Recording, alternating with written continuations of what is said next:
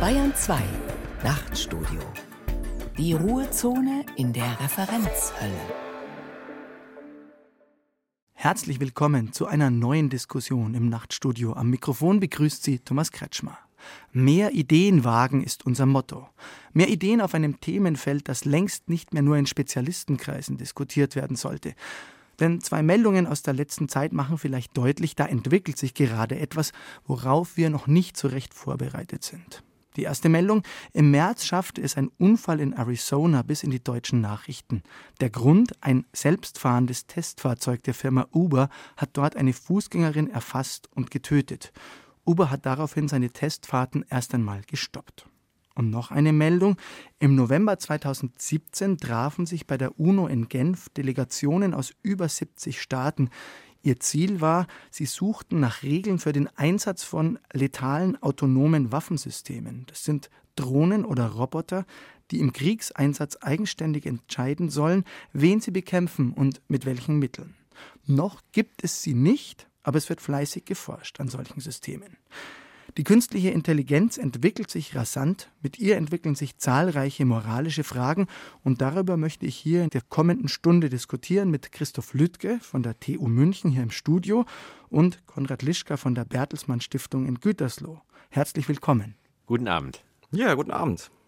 Konrad Lischka forscht und arbeitet zum Thema Ethik für Algorithmen und Christoph Lüttke, Sie sind Inhaber des Lehrstuhls für Wirtschaftsethik an der Technischen Universität München. Zu Ihren Schwerpunkten zählt die Internet- und Technikethik. Seit wann ist das so? Das ist eigentlich schon sehr lange der Fall, schon seit über 15 Jahren, als ich die ersten Arbeiten darüber geschrieben habe, was das Internet für die Gesellschaft bedeutet. Lange Zeit war aber die Implikation noch nicht so groß. Eigentlich erst in den letzten Jahren hat sich das so deutlich verstärkt, weil die Relevanz für die Gesellschaft einfach viel, viel klarer sichtbar ist. Wann ist Ihnen das zum ersten Mal aufgegangen oder bewusst geworden? Also mir war es eigentlich schon vor 20 Jahren klar, so sollte es ja auch sein, als wissenschaftliche Avantgarde.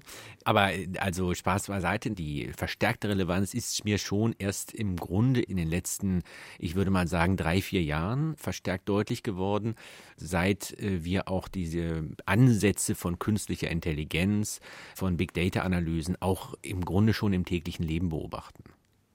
Konrad Lischka, Sie waren bereits Redakteur für Netzthemen bei Spiegel Online. Sie waren Referent für die digitale Gesellschaft in der Staatskanzlei in Nordrhein-Westfalen. Seit 2017 leiten Sie das Projekt Ethik für Algorithmen bei der Bertelsmann Stiftung.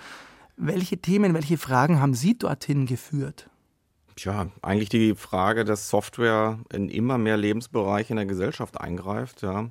Die Fragen sind ja nicht neu. Ist das richtig oder falsch? Wen sortiert man bei Bewerbungen aus, wen nicht? Die Fragen hatten wir früher schon. Aber es ist so ähnlich wie mit Suchmaschinen. Ja? Eine Entscheidung skaliert in immer viel mehr Einzelfällen. Ja? Wenn ich eine Software zur Bewerberauswahl schreibe, mit vielleicht falschen Kriterien, vielleicht unzureichenden Daten, dann betrifft das nicht die 20, 30 Leute, die ich als Personaler im Monat sehe, ja? sondern alle bei allen Unternehmen, bei denen so eine Software im Einsatz ist. Und das sind beispielsweise in den USA, ich glaube, zwei oder drei große Programme, die landesweit bei allen Einzelhändlern im Einsatz sind, ja, und Bewerbungen sortieren. Also die Skalierung wird größer. Die Fragen werden nicht neuer, aber man muss sie irgendwie anders stellen, anders beantworten. Und dass Software irgendwie die Gesellschaft durchdringt, das hat mich zu diesem Projekt geführt. Weil Sie gerade dieses Beispiel aus den USA gebracht haben, wurden diese Programme irgendwie auf ihre Entscheidungsfindung hin geprüft in ethischen Fragen, bevor sie auf den Markt kamen? Vielleicht in den Unternehmen, die die entwickelt haben. Ja, darüber ist öffentlich nichts bekannt. Es ist über einige Fehlfunktionen nach dem Einsatz etwas bekannt geworden. Und nachdem diese Sachen bekannt geworden sind, ähm, haben sich auch die Kommissionen zum Arbeitsschutz äh, auf Bundesebene in den Vereinigten Staaten angefangen, mit solchen Programmen zu beschäftigen. Aber eine öffentliche Debatte über die Ziele, ja, die Optimierungsziele, nach denen da sortiert wird, die gab es vorher nicht. Und ähm, das ist genau, was ich wichtig finde, ja, wenn wir Sachen für Millionen Menschen in den Einsatz bringen, die unmittelbar die Teilhabe an der Gesellschaft betreffen, dann sollte man sich über mögliche Fehlfunktionen, über die Ziele ja, und die Einschränkungen vorher unterhalten. Am besten, bevor man anfängt, so ein System zu schreiben.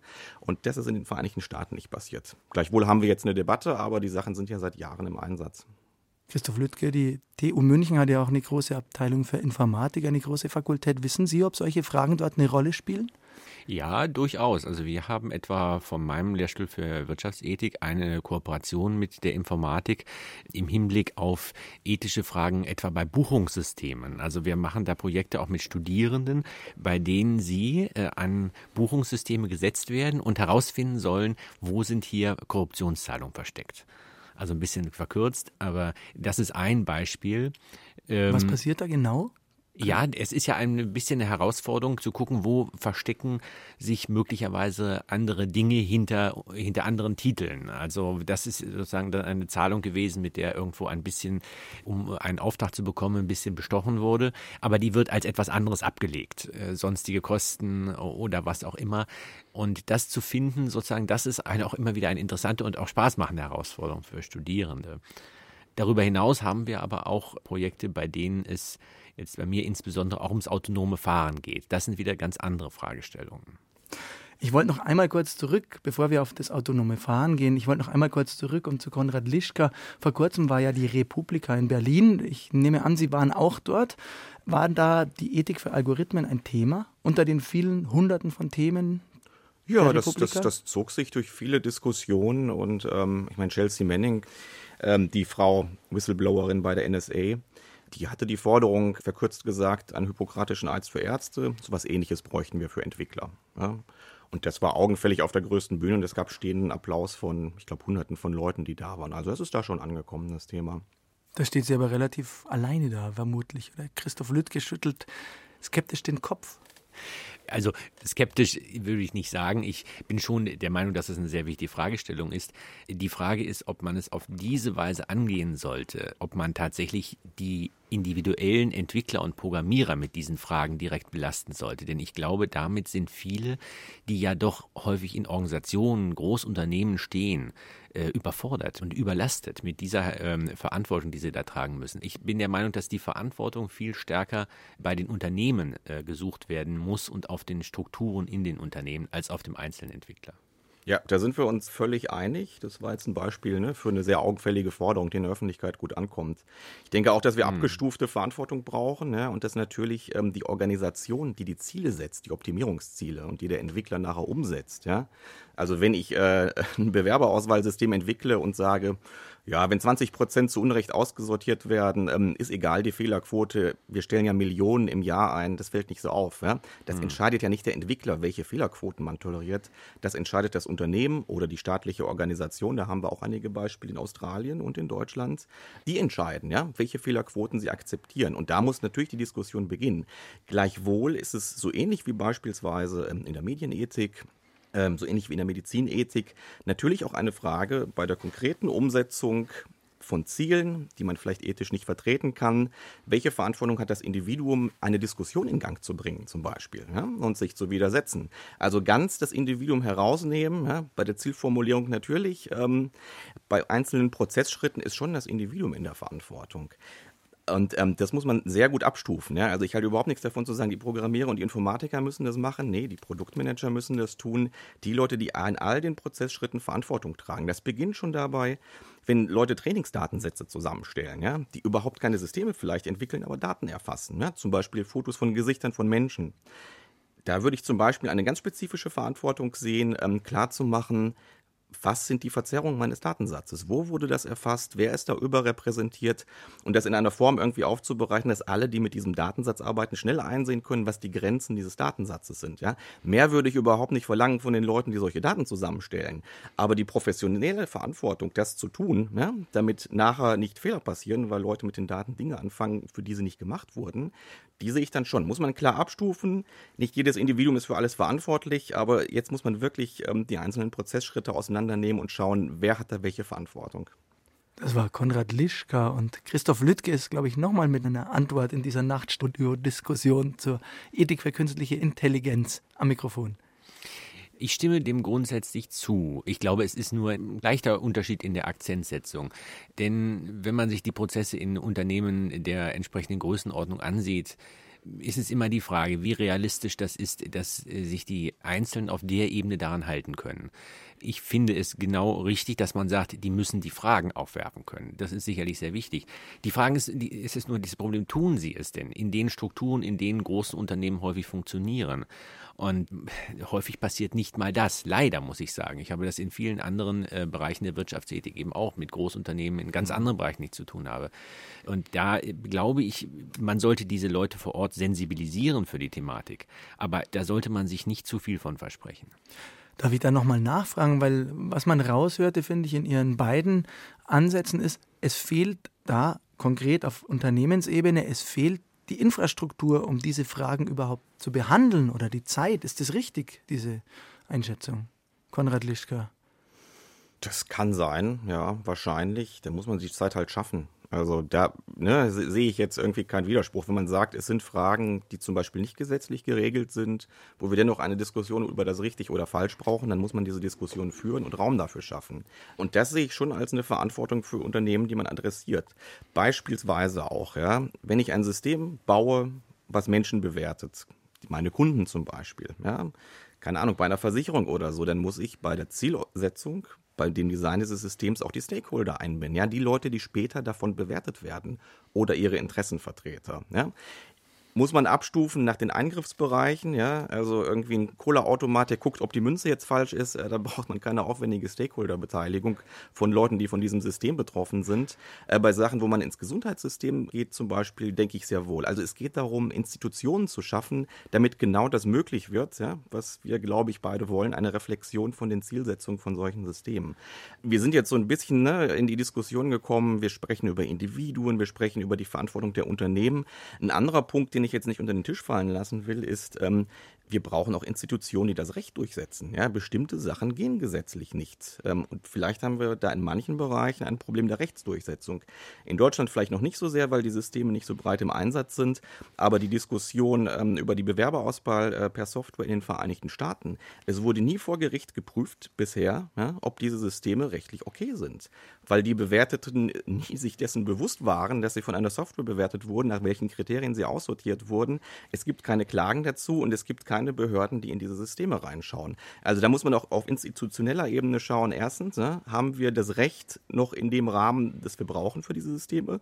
Und die zweite Frage ist, ja, können wir das Recht durchsetzen, das wir haben? Ja, so die, den geronnenen Konsens darüber, was richtig oder falsch ist, ja?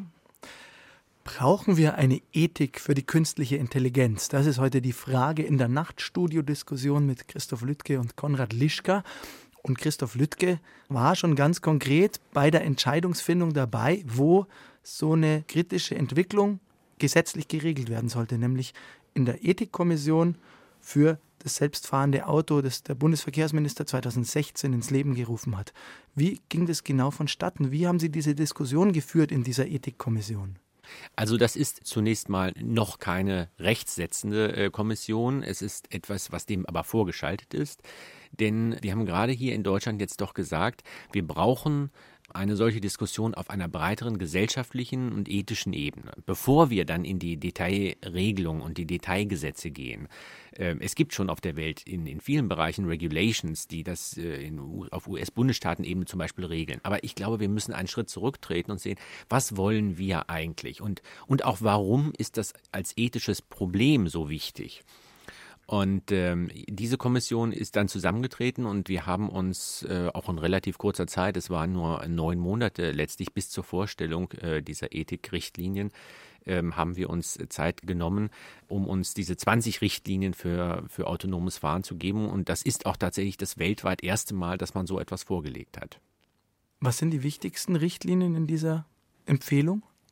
Zunächst mal ist das das wichtigste Ziel, was wir auch gesagt haben. Warum ist das aus ethischer Sicht so wichtig? Ja, weil diese Technologie viele Leben retten wird. Äh, die Unfallzahlen, die zwar zurückgehen seit einiger Zeit, aber immer noch signifikant sind. In Deutschland etwa 3000 Tote pro Jahr, wenn wir nur diese Zahlen nehmen. Und davon sind über 90 Prozent sind auf menschliche Fehler äh, zurückzuführen. Und wenn wir sozusagen hier mit Hilfe dieser Technologie diese Zahlen deutlich reduzieren können, ähm, dann ist diese Technologie nicht nur ethisch neutral, sondern dann ist sie auch tatsächlich ethisch geboten. Dann müssen wir es auch tun. Aber wir brauchen dafür Regeln. Ohne die Regeln würde es nicht gehen. Also dieser Ansatz nur zu sagen, wir fahren mal los und mal sehen, wenn das wenn ein Problem auftritt, dann äh, sehen wir mal, was wir da machen. Das ist eben nicht unser Ansatz. Ähm, und eine wichtige Frage dabei ist zunächst mal, und was ist wahrscheinlich die wichtigste überhaupt, die Haftungsfrage. Denn wenn das Auto selbst fahrend ist, in diesem Moment, so ein Auto wird auch mal gefahren werden vom Fahrer, aber dem, wenn es autonom gefahren ist, dann kann nicht mehr, wie das bisher überall rechtlich so geregelt ist, der Halter bzw. der Fahrer haften, sondern dann äh, muss diese Haftung übergehen auf den Hersteller äh, und gegebenenfalls den Betreiber der Software. Da werden sich die Hersteller wenig freuen, nehme ich an. Interessanterweise hatten wir diese Diskussion mit Vertretern der Hersteller. Das war gar kein großes Problem. Denn äh, das ist denen von vornherein klar, dass das nicht anders gehen wird, wie bei jedem Fall von, von Produkthaftung, was wir jetzt auch haben, Betreiber von äh, Fahrstühlen oder so. Etwa, da haben wir genau die gleichen Fragen und insofern, das wird sich nicht anders regeln lassen. Das ist denen auch klar. Die freuen sich über Rechtssicherheit, ja. Also Sicherheit ist besser als Unsicherheit. Ja, genau. Was mich in dem Zusammenhang interessieren würde, eine Frage an Sie beide, Konrad Lischka und Christoph Lüttke. Sie haben es gerade angesprochen, Herr Lüttke. Wir gehen alle mehr oder weniger damit konform, dass 3000 Menschen in Deutschland durch den Autoverkehr jedes Jahr ihr Leben verlieren. Das wird betrauert und im Einzelfall beklagt, aber die Gesellschaft kann damit leben anscheinend. Warum ist es plötzlich so ein Paradigmenwechsel, wenn man sagt, das selbstfahrende Auto muss komplett sicher sein, da darf gar nichts passieren? Woher kommt das? Naja, also zunächst mal würde ich sagen, wir nehmen dies, auch diese 3000 Toten nicht einfach so hin, ähm, sondern wir versuchen sie ja zu reduzieren seit vielen Jahren durch Technologie, ABS und so weiter. Insofern, wir versuchen es sicher zu machen, aber es geht natürlich auch nicht von heute auf morgen von 3000 auf null. Von der neuen Technologie allerdings, da gebe ich Ihnen recht, da erwarten wir dann mehr. Dieser Uber-Crash, den Sie vorhin angesprochen haben in Arizona kürzlich, ähm, das war ein Crash, also nachdem, so wie man es jedenfalls beurteilen kann, von den Informationen, die man hat, den hätte ein menschlicher Fahrer nicht verhindern können. Aber von dem autonomen fahrenden Fahrzeug erwarten wir einfach mehr. Und das muss dann, natürlich kann es nicht hundertprozentig sicher sein, das werden wir nicht äh, hinbekommen, aber äh, doch einen deutlichen Gewinn an Sicherheit gegenüber einem guten äh, menschlichen Fahrer bieten. Und das haben wir auch zum Beispiel in den Richtlinien, in Ethikrichtlinien so festgehalten. Konrad Lischka, wie ist Ihr Blick auf diese Frage? Ja, ich glaube, ein weiterer Unterschied ist tatsächlich, dass man bestimmte Fragen zentral einmal beantworten muss. Ja, also wenn ich eine Software baue, dann muss ich schon genau wissen, worauf ich optimiere, bevor das Ding in Einsatz kommt. Ich bin auch von Anfang an mit ganz konkreten Fehlerquoten konfrontiert und muss abwägen die Fehlerquoten. Ja, das muss ich einmal entscheiden, für alle Einsatzfälle in der Zukunft. Also beispielsweise bei Gesichtserkennung. Ja. Ich kann sagen, ich will die zwei Personen von den 100, die ich erkennen will, die will ich immer alle erkennen. Dann nehme ich aber in Kauf, dass ich vielleicht auch drei oder vier zu Unrecht erkennen werde. Ja. Also je präziser die Erkennung ist, desto mehr Leute werden zu Unrecht verdächtigt. Und das ist, wenn man sowas bei der Polizei einsetzt, zum Beispiel wirklich eine Abwägung. Ja? Wie viele Leute halte ich am Bahnhof an und äh, verdächtige die erstmal und lasse sie dann wieder gehen. Und diese Fragen muss man halt, wenn man Software programmiert, ja, und nichts anderes sind diese Systeme, die muss man vorher beantworten. Wir haben, ne, wenn Menschen solche Entscheidungen fällen, ist es alles dezentral und so ein bisschen versteckt. Ja? Menschen haben natürlich systematische Verzerrungen in der Wahrnehmung, das ist ganz gut erforscht, aber man entscheidet ja nicht einmal. Ähm, wir akzeptieren jetzt 3000 ja, Verkehrstote aus dem Beispiel gerade. Das ist für uns die optimale Zahl. Das stellt sich halt aus den Situationen heraus. Und ich glaube, das ist so ein bisschen die Frage, dass man schon präziser werden muss, wenn man Software programmiert, bevor sie im Einsatz ist und bevor man alles überblickt. Herr Lüttke, Sie wollten noch was anfügen? Ja, ich glaube, das, das ist ein ganz wichtiger Punkt, äh, denn wir können hier nicht sagen, dann schauen wir mal, wir, wir lassen die Programmierer mal machen. Ich glaube auch genau das, was Sie sagten, Herr Lischka, wir müssen uns vorher auf einer globaleren Ebene klar darüber werden, was wir wollen. Und das ist dann die Richtlinie für den Programmierer. Denn genauso war es bei den autonomen Fahrzeugen ebenfalls. Da gibt es ja diese Situationen, die zwar sehr selten sein werden, aber wo ein Unfall unvermeidlich sein wird und das Auto sich sozusagen entscheiden muss zwischen zwei Übeln.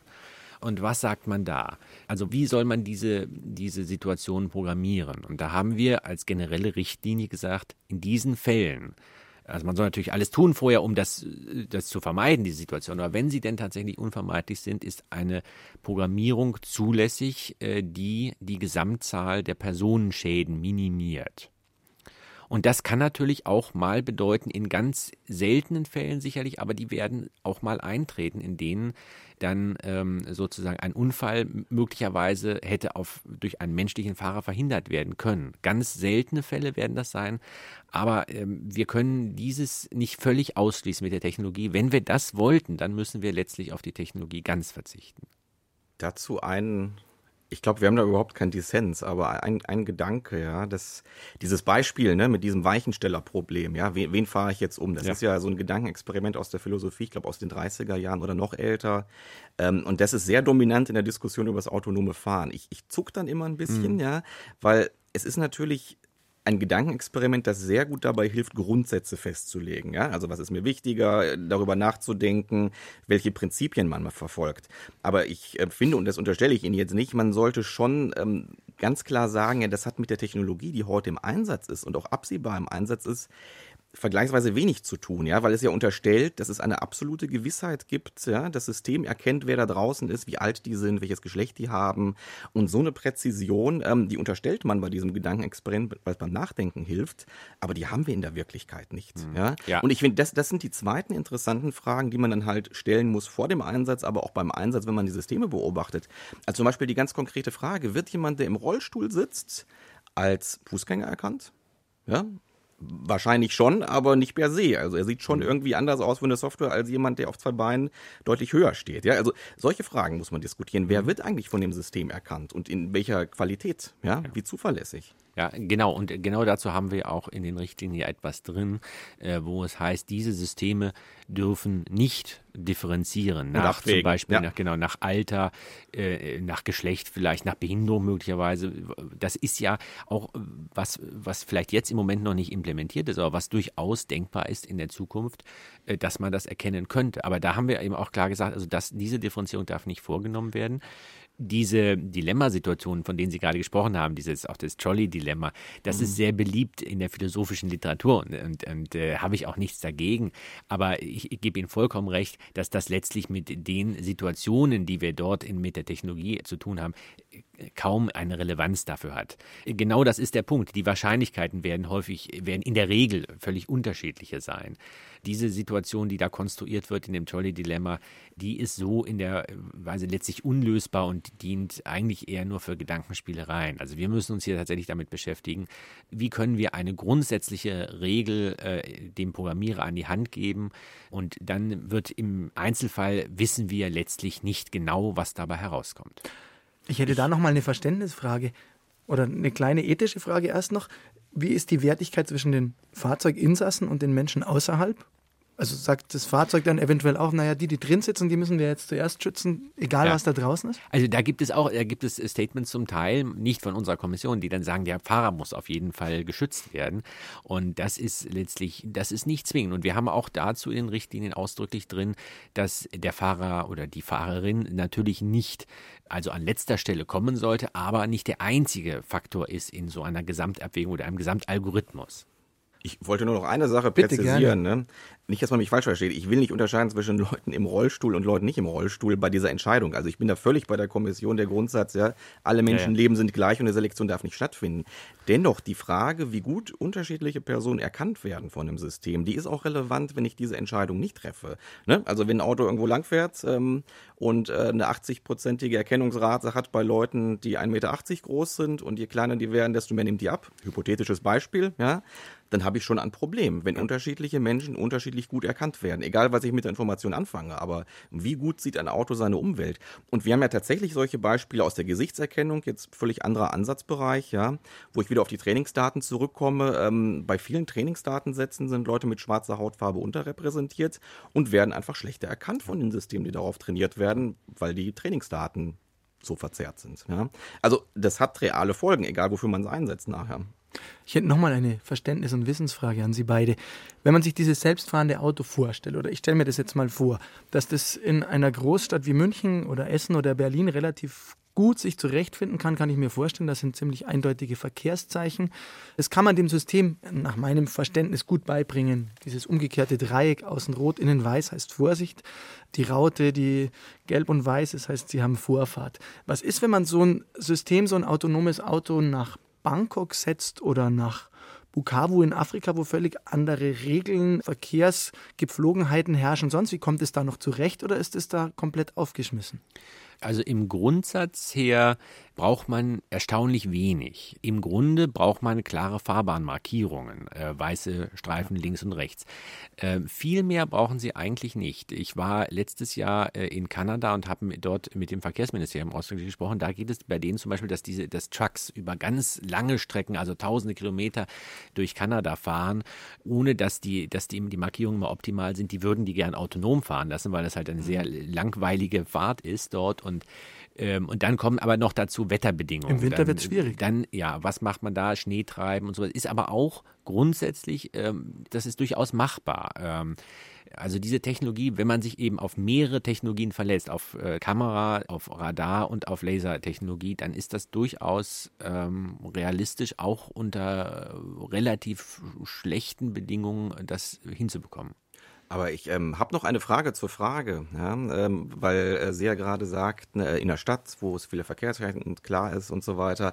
Also ich glaube nicht, dass ein städtischer Raum der einfachere ist. Ja, ich glaube, es ist vielmehr der, der schwierigere, weil wir äh, viel mehr Verkehrsteilnehmer haben, Leute auf Fahrrädern, Leute auf Einrädern, Leute auf Stelzen, Kindergartenkinder, äh, Hunde, whatever. Ja, also wir haben viel mehr Variablen, die man erkennen, die man bewerten muss im städtischen Verkehr und auch viel mehr Situationen, wo Leute auf der Straße stehen, weil sie in eine zweite Reihe parken. Also da passiert viel mehr und ich glaube, ähm, im städtischen Raum ist es deutlich komplizierter und da sehe ich jetzt auch nicht das autonome Fahren.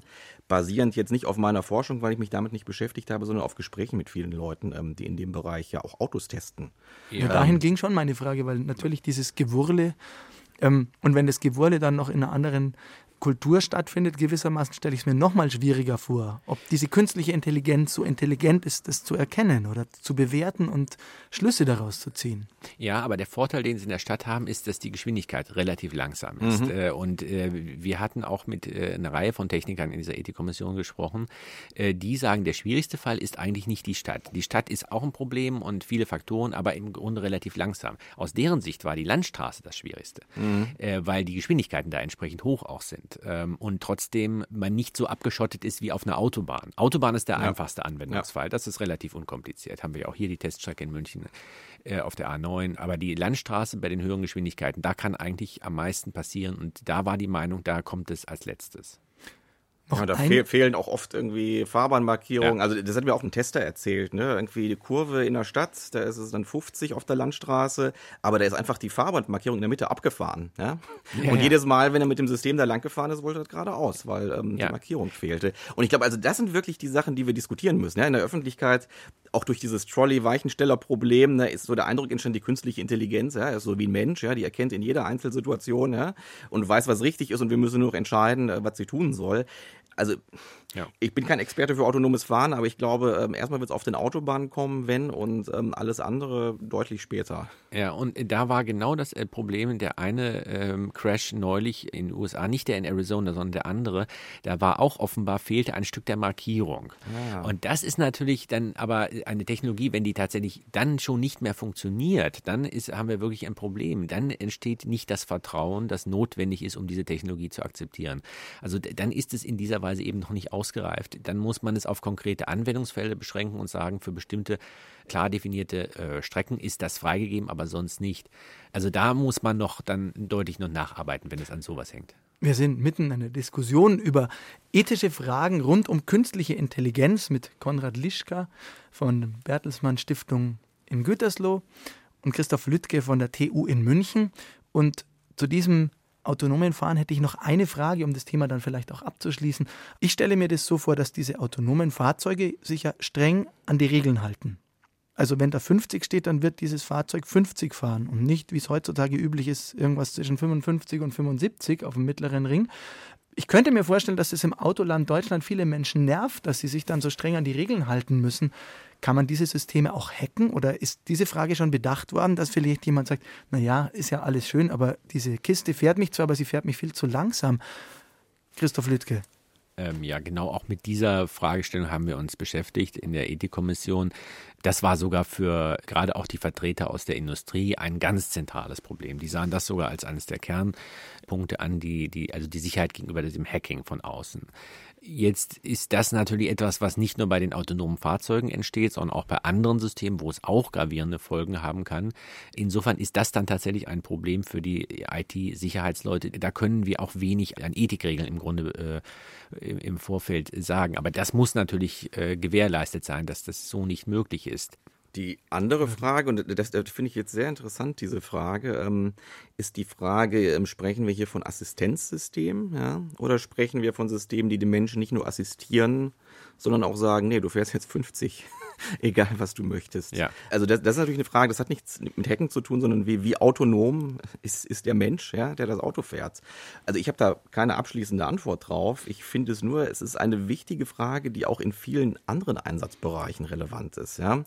Weil wir haben ja oft Assistenzsysteme, die den Leuten eine Entscheidung empfehlen. Manchmal halten sie sich dran, in vielen Fällen halten sie sich auch an Entscheidungsvorschläge, die jetzt vielleicht nicht optimal sind. Und die Frage ist wirklich, und das würde ich jetzt als Beispiel dafür nehmen, wie implementieren wir solche Systeme in gesellschaftlichen Kontext? Ja? Wenn das System falsch liegt, hat der Mensch das Vertrauen und die Möglichkeit in seiner Organisation, sich über die Entscheidungsempfehlung hinwegzusetzen. Also zum Beispiel zu sagen, ähm, ich lade diesen Bewerber einfach ein oder ich stelle diesen Bewerber ein, obwohl der Score ganz niedrig ist. Ja? Also sehr spannende und sehr wichtige Fragen. Es geht eben nicht nur um Technik, sondern genauso sehr um das gesellschaftliche Umfeld, in dem die im Einsatz sind. Und ähm, ja, da ist das Autobeispiel sehr augenfällig. Ähm, man würde jetzt wahrscheinlich sagen, ja, besser alle 50 fahren, aber was ist, wenn da, ähm, keine Ahnung, ein Müllauto auf der Straße steht, ja? Man darf aber die durchgezogene Linie nicht überqueren. Ähm, tolerieren wir dann eher, dass sich jemand über die Regeln hinwegsetzt? Also hm. men menschliche Entscheidung ja, ist nicht immer hochwertig und nicht immer gut. Manchmal kann sie aber auch in unvorhergesehenen Situationen abwägen, ja, was ist jetzt besser und was nicht. Und das können Systeme nicht so gut. Ja, auch dazu haben wir in, in unseren Ethikrichtlinien etwas drin.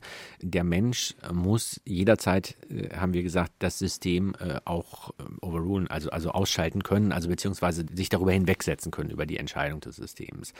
Die Techniker sagten dazu, das ist ja das Gefährlichste, was man machen kann, mhm. weil der Mensch der, der gefährlichste Faktor ist im Auto, ähm, denn die Unfälle eben zu 90 Prozent darauf zurückzuführen. Aber dennoch, ich meine, auch genau diese Situation, die Sie gerade beschrieben haben, ich denke, damit müssen wir leben, zumindest für eine Übergangszeit. Ich weiß nicht, was in 30, 40 Jahren ist, aber für eine Übergangszeit wird man äh, das zulassen müssen. Und äh, wenn sie jemand äh, die, Geschwindigkeit dann überschreiten will, dann muss das letztlich dessen Angelegenheit sein.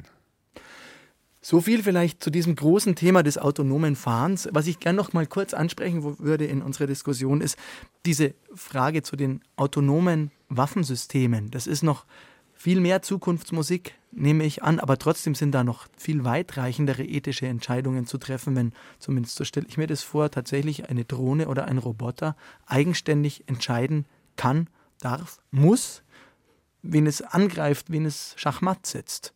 Konrad haben Sie sich damit schon befasst und wenn ja, wie? Also wir beschäftigen uns mit Sachen, die im Einsatz sind tatsächlich, deswegen haben wir dazu nicht geforscht. Ähm, aber ich hätte ja, nicht eine eindeutige Antwort, aber vielleicht sowas ähnliches da drauf. Ja? Also solche Systeme entscheiden nicht. Ja? Äh, es entscheidet ein Mensch, dass solche Systeme, auch wenn sie mal falsch liegen, jemanden töten können. Ja? Diese Entscheidung treffen Menschen, ja, die solche Systeme bauen und einsetzen und da müssen wir die Verantwortung suchen. Ähm, und jetzt meine persönliche Meinung, bar jeder Empirie und jeder Forschung dazu, ähm, ich bin schon für ein Moratorium. Das die Schweizer zum Beispiel verhindern wollen, wenn ich das richtig gehört habe. Ja, ich glaube, 19 Staaten unterstützen ein Moratorium. Das war im Frühjahr die Zahl. Das sind ein bisschen wenige. Sollten deutlich mehr werden. Ja, also ich unterstütze diese, die Kampagne läuft ja schon seit fünf Jahren, ne, dieses Gremiums und dieser NGOs, die sich da zusammengeschlossen haben. Aber bevor solche Systeme nicht erforscht sind, ja, nee, also ich bin für ein Moratorium und viel mehr habe ich dazu nicht zu sagen, außer ähm, wir sollten nicht den Fehler machen und sagen, diese Entscheidung treffen dann Maschinen. Also wir treffen heute schon diese Entscheidung, ja, ob wir wollen, dass so etwas passiert oder nicht. Ja, ich denke, das ist ein sehr wichtiger Punkt. Wir treffen letztlich die Entscheidung, äh, nicht dann immer in der Situation selber. Dann ist es eine Software oder ein, ein Algorithmus äh, oder eine Maschine, die, etwas tut. Ähm, aber dem liegen ja Regeln zugrunde, über die man sich mehr oder weniger Gedanken gemacht hat. Viele passieren auch aus Gedankenlosigkeit oder man denkt so, ach, das soll dann auf der unteren Ebene entschieden werden und dann passiert ja. vielleicht etwas, was man gar nicht will. Oder man hat sich nicht Gedanken gemacht, sondern das ist letztlich unsere Verantwortung als nicht nur eben auf der Programmiererebene, sondern auch auf der Ebene darüber. Wer lässt das zu und wer, wer lässt es vielleicht einfach auch laufen und sagt, ja, machen Sie mal. Ich denke, auch da ist der ganz wichtige Punkt, äh, auch von der Verantwortlichkeit dieser Algorithmen oder der Systeme zu sprechen, das halte ich eben für verfehlt, sondern wir haben die Entscheidung, diese Systeme hier und dort anzuwenden, wo wir das wollen. Und diese Verantwortung kann uns letztlich niemand abnehmen. Aber wer ist dann aus Ihrer Sicht in diesem Fall dieses Wir? Ist es die Armee, die das einsetzen will? Ist es die Regierung, die dazu Gesetze gemacht hat oder eben noch nicht? Wer ist dieses Wir? Ja, das, das hängt eben davon ab. Letztlich äh, sind natürlich wir als Gesellschaft insgesamt verantwortlich dafür, was wir zulassen. Jetzt ist natürlich wieder die Frage, wer sind wir als Gesellschaft? Weil, wie Sie gerade gesagt haben, manche Staaten das wollen, manche Staaten das nicht wollen wollen. Das muss man auf verschiedenen Ebenen diskutieren. Ich meine, wir beginnen erst mit dieser Diskussion. Das haben wir bei vielen anderen Fragen der Technikethik in der Vergangenheit auch gehabt. Äh, wer trägt die Verantwortung für Atombomben oder für äh, andere Systeme? Ähm, also da ist, glaube ich, die Diskussion noch am Anfang. Man muss auch sehen, dass sicherlich äh, hier ein Kontinuum an Systemen existiert und, und äh, wie bei den autonomen Fahrzeugen auch. Einige Systeme, die ein Roboter, der irgendwo eine Mine entschärft oder so etwas. Das ist ja auch im Grunde schon in der Richtung. Also wie weit wollen wir da gehen? Da müssen wir die Diskussion jetzt, äh, denke ich, äh, verstärkt weiterführen. Aber manchmal habe ich schon den Eindruck, dass diese Diskussion sehr spät geführt wird oder zu einem Zeitpunkt, wo schon relativ viel normative Kraft des Faktischen bei Unternehmen und Forschungseinrichtungen einfach mal Tatsachen geschaffen hat. Konrad Lischka, wie ist Ihr Eindruck? Hm, das teile ich nicht ganz so. Ja, also natürlich ist es immer besser, wenn man eher dran ist. Ne? Aber wir sind in Deutschland noch in einer vergleichsweise komfortablen Situation, dass die Sachen nicht so breit im Einsatz sind wie in Australien oder den Vereinigten Staaten zum Beispiel. Ja? Also wir haben an Gerichten nicht Software, die einschätzt, wie hoch das Delinquenzrisiko der Angeklagten ist. Ja? Mhm. Im Gegensatz zu sehr vielen US-Bundesstaaten. Und das ist schon ein Vorteil für uns, dass wir jetzt darüber diskutieren können, ohne dass solche Sachen unreflektiert im Einsatz sind. Auch das Predictive Policing in Deutschland ist es äh, vor allem für ganz bestimmte Deliktarten, Wohnungseinbrüche, ortsbezogen, nicht personenbezogen im Einsatz. Ja? Also auch da äh, sind wir noch ähm, auf einem Einsatzgebiet, wo es immerhin eine lange wissenschaftliche Reflexion dieser Systeme gab, ja, und auch eine öffentliche, ähm, und man nachvollziehen kann, dass in bestimmten Einsatzfeldern ähm, nach unabhängiger wissenschaftlicher Forschung ganz ordentliche Ergebnisse liefern. Die Frage ist, wie man sie nachher implementiert. Also lange Antwort, äh, kurzer Sinn. Ähm, wir sind technisch noch nicht so weit und in der Einsatzbreite wie in anderen Staaten und das ist ein Vorteil in Deutschland. Was jetzt autonome Waffensysteme angeht, ähm, um das Wir nochmal zu konkretisieren. Ja. Jetzt verhandeln internationale Staaten ja, auf internationaler Ebene über einen Vertrag, über ein Moratorium. Und ähm, ja, wir sind alle, die in diesem Land die Leute, die äh, die Regierung stellen, dazu bewegen können, äh, sich einem Moratorium anzuschließen. Mhm. Ich würde gerne noch kurz auf den Punkt, äh, was Sie genannt haben, dieses Predictive Policing zurückkommen. Also da geht es ja darum, dass man zwar nicht genau vorhersagen kann, was am nächsten Tag wo passiert an Verbrechen oder sonstigen Delikten, aber, aber ungefähr einschätzen kann aufgrund einer Big Data Analyse, hier in dem Gebiet wird wahrscheinlich etwas passieren. Und ich meine, da, da muss man eben auch mal sehen, dass das durchaus Vorteile sind und Fortschritte, dass man damit eine ganze Menge machen kann und ähm, gerade in Brennpunkten eben genau das macht, was man immer verlangt, dass man äh, also präventiv tätig wird, als immer nur reaktiv. Insofern, glaube ich, stecken da auch eine ganze Menge Chancen in der Technologie generell. Aber man muss natürlich die Anwendungsfälle genau abwägen. Brauchen wir eine Ethik für die künstliche Intelligenz? Das ist heute die Frage im Nachtstudio mit Konrad Lischka und Christoph Lüttke. Und wir haben schon drüber gesprochen, es gibt hier viele Fragen, viele ethische Fragen, viele Dinge, die zu regeln, die zu entscheiden sind. Ich möchte nochmal konkretisieren, welche Akteure müssen da an einen Tisch, und das kann man vielleicht ganz gut festmachen am Koalitionsvertrag der Bundesregierung vom 14. März 2018. Da haben sich Union und SPD folgendes Ziel gesetzt. Zitat, wir werden zeitnah eine Datenethikkommission einsetzen, die Regierung und Parlament innerhalb eines Jahres einen Entwicklungsrahmen für Datenpolitik, den Umgang mit Algorithmen, künstlicher Intelligenz und digitalen Innovationen vorschlägt. Soweit das Zitat. Wissen Sie mehr, Herr Lischka und Herr Lüttke? Es werden Leute gesucht. werden schon Menschen gesucht. Es werden Menschen gesucht, die da drin sitzen. Ja, was man dazu sagen kann, ähm, ich will es jetzt nicht bewerten, bevor man konkret weiß, worum es geht. Ja, und das ist andererseits äh, die vorsichtige Kritik, die ich üben würde. Also was da im Koalitionsvertrag steht, ist sehr breit. Ja. Und äh, bei diesen Fragen lohnt es sich schon, wie wir es gerade getan haben, sehr konkret über konkrete Fragestellungen zu sprechen. Also natürlich bei künstlicher Intelligenz spielen in vielen Fällen Trainingsdaten eine Rolle, aber jetzt Fragen des Datenschutzes zu vermengen und eins zu eins äh, zu sagen, wenn wir Datenfragen klären, klären wir auch Fragen von autonomen Systemen, von assistierenden Systemen. Also nein, ja, man muss schon sauber inhaltlich trennen. Das wäre meine einzige Kritik, bevor das erstmal angefangen hat. Ähm, mehr will ich nicht sagen zu etwas, wovon wir noch gar nicht wissen, wohin es führt. Ich habe nochmal nachgefragt beim Bundespresseamt und erfahren Anfang Mai von einem Regierungssprecher, die Bundesregierung wird die im Koalitionsvertrag angekündigte Datenethikkommission unter Federführung des Bundesministeriums des Innern für Bau und Heimat und des Bundesministeriums für Justiz und Verbraucherschutz zügig einsetzen. Ihre Zusammensetzung sowie die genauere Festlegung ihres Auftrags werden derzeit geprüft. Also viel weiter scheinen die Damen und Herren noch nicht gekommen zu sein. Ja. aber auf europäischer Ebene, die Kommission prescht ja voran. Äh, nicht, nicht nur mit äh, einer Expertenkommission, die da auch eingerichtet wird, sondern auch mit ähm, zumindest der Ankündigung von Forschungsförderung in dem Bereich und nicht nur Wirtschaftsförderung, sondern auch Grundlagenforschung, Forschung von Nachvollziehbarkeit. Also im Moment, auch das Papier, was von der Europäischen Kommission vorliegt, liegen meine Hoffnungen eher darauf. Ja, das äh, kann ich auch so bestätigen. Ich denke, dass diese Prozesse immer äh, Akteure aus verschiedenen Bereichen äh, einbeziehen müssen, also aus der Wirtschaft, aus der Wissenschaft, aus dem Bereich NGOs, insbesondere Verbraucherschutzverbände, aus der Politik und auch weitere ähm, Zivilgesellschaftsorganisationen. ich bin selber beteiligt, etwa jetzt gerade bei diesem europäischen Projekt AI for People heißt es, wo es in, also in Verbindung mit der äh, mit der EU-Kommission und dem Europäischen Parlament insbesondere darum geht, spezifisch europäische äh, Ethikregeln für den Umgang mit künstlicher Intelligenz zu entwerfen. Und das ist schon ein gewaltiges Projekt. Also da geht es wirklich um, um sehr, sehr viele Fragen, die man im Grunde auch nur mit einem großen Team von Leuten äh, auch nur ansatzweise hoffen kann zu beantworten. Artificial Intelligence for People, also künstliche Intelligenz für die Menschen. Mir kommt dann nur manchmal so vor, dass es einfach die europäische oder die deutsche Zivilgesellschaft und auch Politik Lichtjahre hinterher sind, wenn einfach YouTube und Facebook hier die Standards setzen. Wie kann man sich dagegen wehren oder da irgendwie weiterkommen? Konrad Lischka. Naja, Ende Mai tritt ja ein ganz gutes Beispiel, wie man äh, Standards schaffen kann in Europa in Kraft die Datenschutzgrundverordnung. Bei aller Kritik, äh, sie hat zu einer Verhaltensänderung bei großen Playern geführt. Ja? Also man kann das schon machen. Mhm. Das kann ich nur bestätigen. Äh, auch diese äh, Player sind ja unter Druck geraten, also gerade etwa mit dem Cambridge Analytica-Skandal bei Facebook. Wie ich als Wirtschaftsethiker aus anderen Bereichen weiß, aus Erfahrung weiß, ist, die Unternehmen reagieren dann, wenn Skandale aufgetreten sind. Äh, Korruptionsskandal bei Siemens, Dieselgate und dann wird etwas unternommen. Also insofern glaube ich, ist die Chance, dass man da etwas tut, schon jetzt gar nicht so schlecht und auch, dass man da etwas unternehmen kann.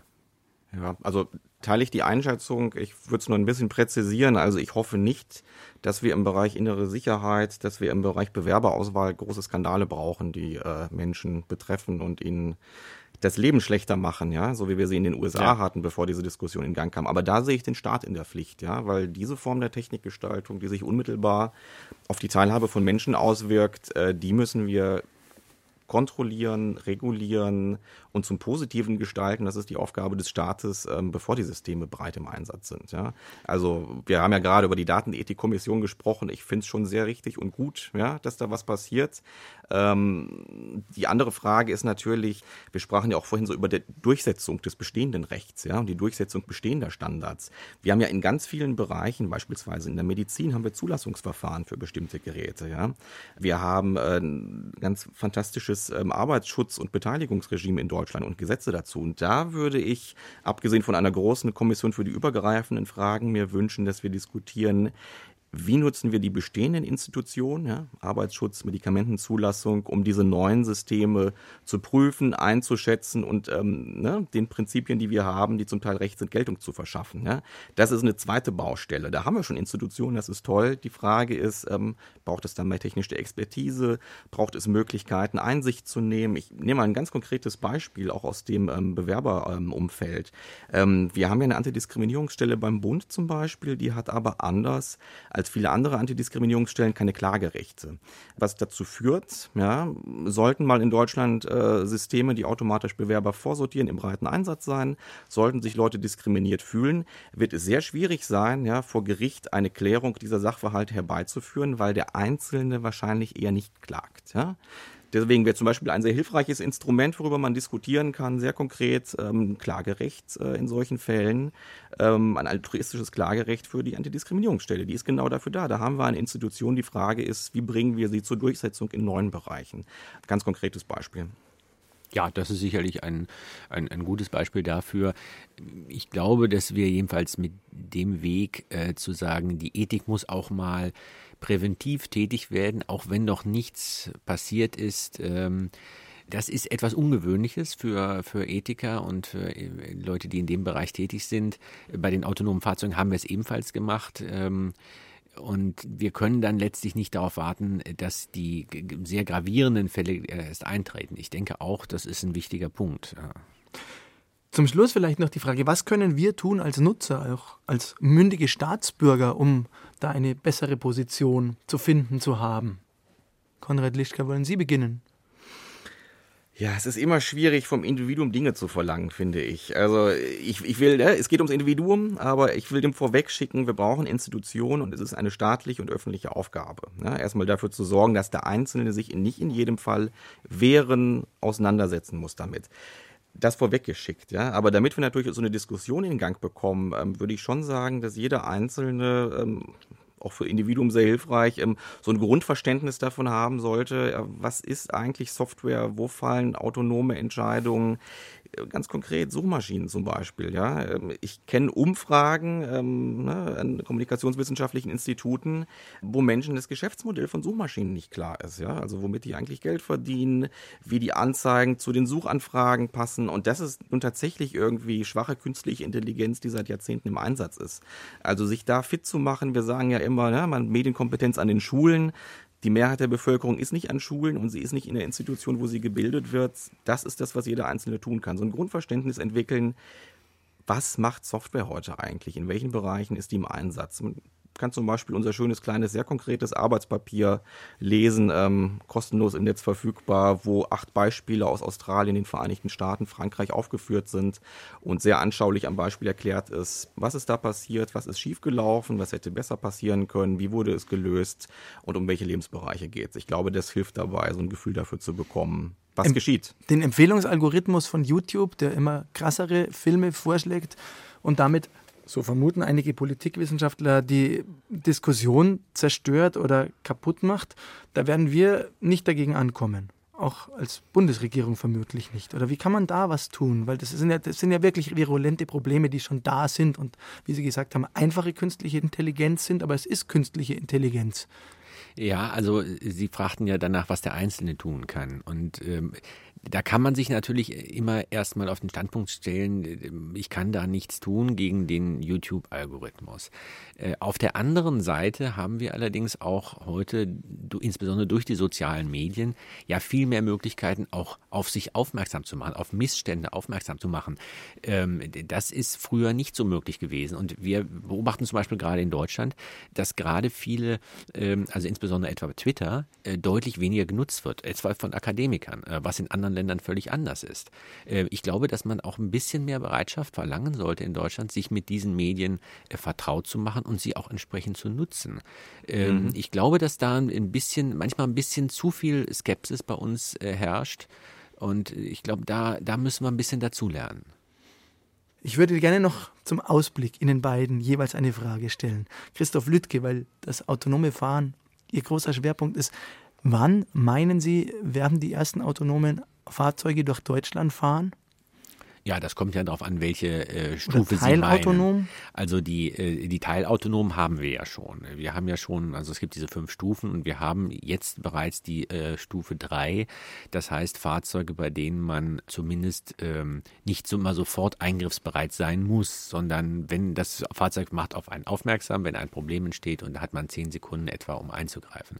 Also diese Systeme sind bereits äh, in einigen Fahrzeugen auch verfügbar, äh, bis es soweit ist. Also technisch technisch gesehen ist auch für weitergehende Systeme, äh, die auch lange Strecken autonom fahren können, ist das bereits da. Die Frage ist immer, wie viel Sicherheit äh, und wie viele Regeln brauchen wir dafür, um das auch zuzulassen.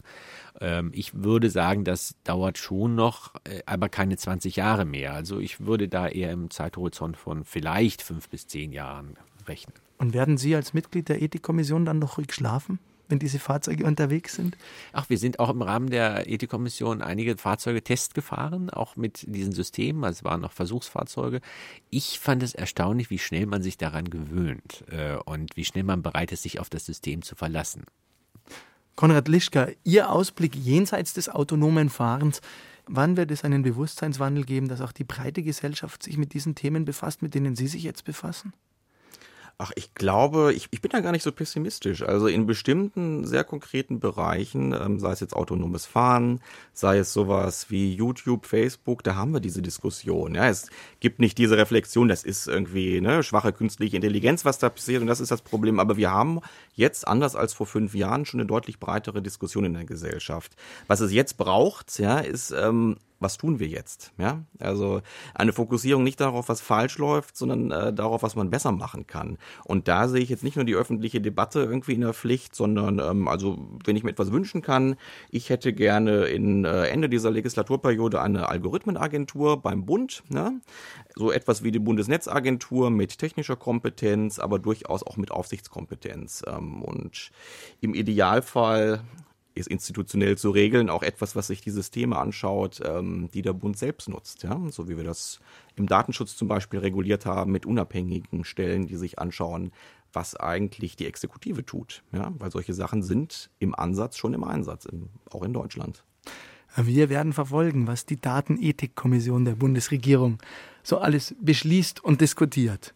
Das war die Nachtstudio-Diskussion. Brauchen wir eine Ethik für die künstliche Intelligenz? Ich bedanke mich ganz herzlich bei Christoph Lüttke und Konrad Lischka fürs Mitdiskutieren. Vielen Dank Ihnen. Vielen Dank, Corinne. Ja, danke schön. Mehr zum Thema gibt es auf bayern2.de Nachtstudio und hier geht es nach den Nachrichten weiter mit den Radiotexten. Am Mikrofon verabschiedet sich Thomas Kretschmer.